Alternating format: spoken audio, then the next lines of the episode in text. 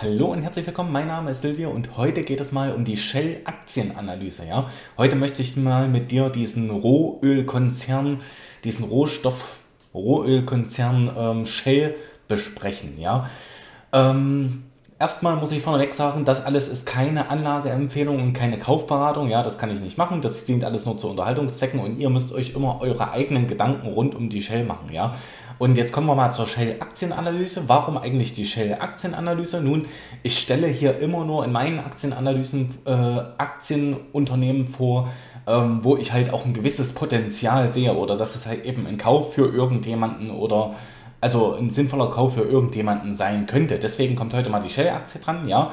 Und wie war mein Denken über die Shell-Aktie immer? Und die, mein Denken war immer schlecht über die Shell-Aktie, ja. Ganz einfach, weil es eben auch die Situation erfordert hat, ja. Also die Shell-Aktie war eben auch in der Vergangenheit ja nicht wirklich attraktiv, ja. Bei 17 Euro, jetzt steht die Aktie ungefähr bei 17 Euro.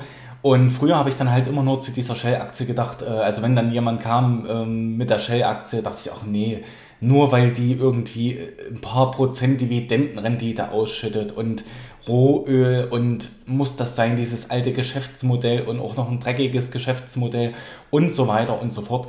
Äh, ja, lass mich mit der Shell-Aktie in Ruhe und so weiter und so fort. Ja, all dieses Denken hatte ich, aber wenn eben das Kurspotenzial nach oben hin stimmt, dann bin ich natürlich wieder völlig dabei. Und ähm, ja, jetzt kommen wir mal zur Shell-Aktie. Ja, ähm, die Bewertung ist jetzt erstmal ein KCV von 6, also ein Kurs-Cashflow-Verhältnis von 6. Ja, äh, ein Kurs-Cashflow-Verhältnis alles unter 18 ist halt günstig. Ja, und die Aktie ist jetzt eben beim Kurs-Cashflow-Verhältnis von 6, war eben in der Vergangenheit auch immer so beim Kurs-Cashflow-Verhältnis von 6. Ja.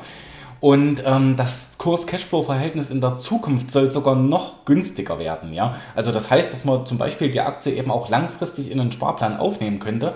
Ja? Das wäre eben auch so mein Ziel, wenn das Kurspotenzial dazu immer stimmt, wenn die Gewinnchancen, Chance und Risiko halt ähm, zusammenpassen, dann haut das eben hin. Ja? Also Kurs-Cashflow-Verhältnis jetzt bei 6 Kurs, Kurs Cashflow-Verhältnis KCV soll jetzt eben in der ähm, Zukunft noch günstiger werden. Ja? Dann gibt es ein Aktienrückkaufprogramm. Ein Aktienrückkaufprogramm gibt es da leider nicht. Es wurden zwar in der Vergangenheit jetzt immer mal ein paar Aktien zurückgekauft, ja, aber ansonsten ist Shell eigentlich immer ganz gut da drin, äh, die Aktionäre, die, die, ja, äh, den Wert der Aktionäre ein bisschen zu verbessern. Ja? Das heißt, dass halt tendenziell eher mehr Aktien ausgegeben werden von diesem Konzern. Ja? Ähm, Aktienrückkaufprogramm ist hier also nicht drinne. Wer darauf steht, ähm, dass eben der Aktienkurs steigt durch Aktienrückkäufe, das wird eben bei der Shell eher nicht passieren. Ja? Dann das Long-Term Debt to Equity ist 0,54, also das ist eben das Eigenkapital im Verhältnis oder die langfristigen Schulden im Verhältnis zum Eigenkapital ist 0,54, alles unter 0,5, 0,9 ist gut, ja. Also bei 0,54 mache ich mir noch überhaupt keine Sorgen, gerade weil ich das auch immer ins Verhältnis zum Current Ratio setze, ja, also zu einer Liquiditätskennzahl, ja. Und das Current Ratio ist halt hier bei 1,3, ja. Und ähm, das ist eigentlich, finde ich, erstaunlich gut für einen Rohölkonzern diese beiden äh, Werte, Long-Term Debt to Equity und ähm, Current Ratio, ja, also langfristige Verbindlichkeiten im Verhältnis zu diesen ähm, ja, äh, Liquiditäts, zur, zur Liquidität finde ich eigentlich dieses Verhältnis relativ gut, ja, weil ich das auch so ein bisschen gegeneinander aufwiege. Was hat die Firma für äh, liquide Mittel und was hat die Firma eben für Schulden, ja? Ähm, ist da überhaupt noch irgendwo Geld da, entweder um Schulden aufnehmen zu können, um äh, für die Zukunft zu forschen, oder eben auch, ähm, ja, also also man braucht eben Geld, um für die Zukunft zu forschen, ja. Äh, und wie beschafft man dieses Geld? Kann man äh, noch weitere Schulden aufnehmen, weil man eben noch nicht so stark verschuldet ist, oder hat man eh noch Liquidität rumliegen, ja? Deswegen gucke ich halt immer darauf, ja. Und gerade die Shell-Aktie, Rohölkonzern und so weiter geht jetzt auch, auch massiv in diese grüne Energie hinein, ja. Ähm, da kommen wir mal kurz so ein bisschen zum Geschäftsmodell. Natürlich ist das ein dreckiges Geschäftsmodell, ja, aber wir brauchen halt diese, ähm, dieses Rohöl immer noch, ja. Ähm, es gibt so ein bisschen widersprüchliche Meinungen. Ich habe gestern bei TikTok äh, zum Beispiel ein TikTok-Video abgetreten, habe eben gesagt, ja, ähm, wir kommen von diesem Rohöl einfach nicht weg, weil eben alles mit Plastik verpackt wird, ja, weil wir eben nur Plastikverpackungen haben, ja. Und was ich auch eben nur so gehört habe, war, dass eben ähm, diese ganzen Rafferin, Raffer, Raffinerien, die neuen Rafferin, Raffinerien, oh, schwieriges Wort, ey, ähm, ja, äh, nur noch gebaut werden, die neuen Raffinerien, ich werde es jetzt nicht nochmal sagen, werden nur noch gebaut, um eben unseren Plastikverbrauch, unseren äh, Plastik, ja, unser Plastikbedürfnis sozusagen zu befriedigen, ja. Weil alles das, was aus Plastik ist, und das ist ja fast alles auch um mich herum, jetzt hier oder bei meinen Lebensmittelverpackungen und, und, und, ja, ähm, braucht eben Rohöl. Und da sagt der eine, okay, wir brauchen da kein Rohöl mehr in Plastik. Ähm, das muss nicht mehr unbedingt sein. Also man kriegt es hin, Plastik herzustellen, auch ohne Rohöl. Und manch ein anderer sagt wieder, nein, man braucht eben äh, immer Rohöl für das Plastik, ja. Also fest steht für mich, man kommt von diesem Rohöl nicht mehr weg, ja. Auch das mit der E-Mobilität, das ist noch lange nicht so in dem Topf, sage ich jetzt mal, wo es kocht, ja. Ähm, das ist extrem umweltschädlich, das Lithium da irgendwie mithilfe von Grundwasser an die Erde zu befördern, ja, wo das Grund und das auch noch in Regionen, wo das Grundwasser eigentlich ähm, von Menschen zum Trinken gebraucht werden würde, ja. Ähm, da kannst du einfach nicht den, die Natur ausrauben, kannst du generell nicht, ja.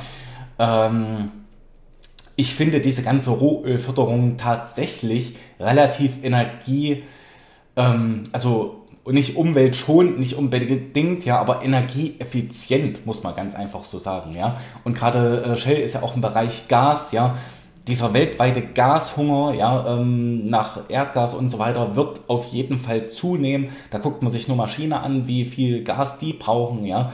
Ähm, auch Rohöl, der Rohölverbrauch geht immer noch weiter nach oben, obwohl wir jetzt diese ganzen erneuerbaren Energie haben mit Windkraft, ähm, Sonnenenergie und so weiter und so fort. Ja, der Rohölverbrauch und der Rohöl, die Rohölnachfrage geht immer weiter hoch. Ja, das kann man sich so vorstellen wie mit diesen Zigaretten. Ich habe ja auch British American Tobacco im Depot. Ja, ähm, auch da ähm, schafft man es ja, um immer weiter äh, steigende Umsätze zu fahren. Aber zu den steigenden Umsätzen und steigenden Gewinnen von Shell komme ich eben gleich nochmal. Ja, ähm, dann kommen wir jetzt mal weiter zum Kurs-Buch-Verhältnis. Das Kurs-Buch-Verhältnis ist bei 0,98, also man kann eben sagen, das Kurs-Buch-Verhältnis ist bei 1, ja, und das wäre ein faires Kurs-Buch-Verhältnis. Ich wende jetzt das Kurs-Buch-Verhältnis in meinen Videos nicht so oft an, ja. Ähm, warum? Weil du musst das Kurs-Buch-Verhältnis immer auch zu anderen Kennzahlen betrachten und bitte das Kurs-Buch-Verhältnis des KBV also immer nur ähm, dort verwenden, wo auch handfeste äh, Materialien ähm, vorhanden sind. Also bei einer Facebook oder bei einer Alphabet kannst du kein großes Buchverhältnis ansetzen, weil die haben einfach ganz wenig Bürofläche, ganz wenig Mitarbeiter, ganz wenig Immobilien und schon gar keine Rohstoffe, ja. Also am besten immer nur bei Immobilien und Rohstoffen das KBV anwenden, ja ist so ein Hinweis darauf, dass eben Shell jetzt eben fair bewertet ist. Und ich halte ja auch Shell jetzt gerade für, ja, fair bewertet, leicht überbewertet, ja, aber aufgrund des Kurspotenzials, worauf ich eben gleich nochmal zu sprechen komme, ähm, denke ich schon, dass die Shell-Aktie ein Kauf ist, ja. Ähm, dann kommen wir mal auf die operative Marge. Die Marge war immer so im Durchschnitt so, also irgendwo bei den 20ern, bei 22 Prozent. Das ist sehr, sehr gut. Der Eigenkapitalquote von 40 Prozent. Also gerade ich hätte bei der Eigenkapitalquote gedacht, nach diesem Horrorjahr 2020 ähm, für die Ölindustrie, ähm, dass die zum Beispiel ihre Eigenkapitalquote komplett, komplett verballert hätten oder so, ja. Dass die die komplett hinuntergefahren hätten auf 5% oder auf 0 oder auf 10%, ja. Aber nein, äh, wir haben hier immer noch eine Eigenkapitalquote von 40%. Ja, ähm, das Jahr 2020 war natürlich für die Ölindustrie ein Horrorjahr wegen der Corona-Krise, das möchte ich hier nochmal dazu sagen. Ja, jetzt kommen wir nochmal zum Umsatz und Gewinn innerhalb der letzten drei Jahre und innerhalb der letzten fünf Jahre. Das hat sich nicht erhöht. Also Umsatz und Gewinn hat sich innerhalb der letzten drei Jahre und innerhalb der letzten fünf Jahre nicht erhöht, ganz einfach wegen diesem Horrorjahr Corona. Ja, ähm, wegen diesem Jahr 2020, ja. Und eigentlich ist das in meiner Bewertung auch ein Minuspunkt und das ist in meiner Bewertung auch ein Minuspunkt, ja. Aber man muss eben äh, dieses, dieses, Corona mit ein bisschen reinspielen lassen, äh, weswegen das in dieser Firma denn so war, ja. Wenn man jetzt mal das Corona-Jahr 2020 komplett ausblenden würde bei Shell, dann würde man sehen, ähm, dass da steigende Umsätze und steigende Gewinne stattgefunden haben, ja.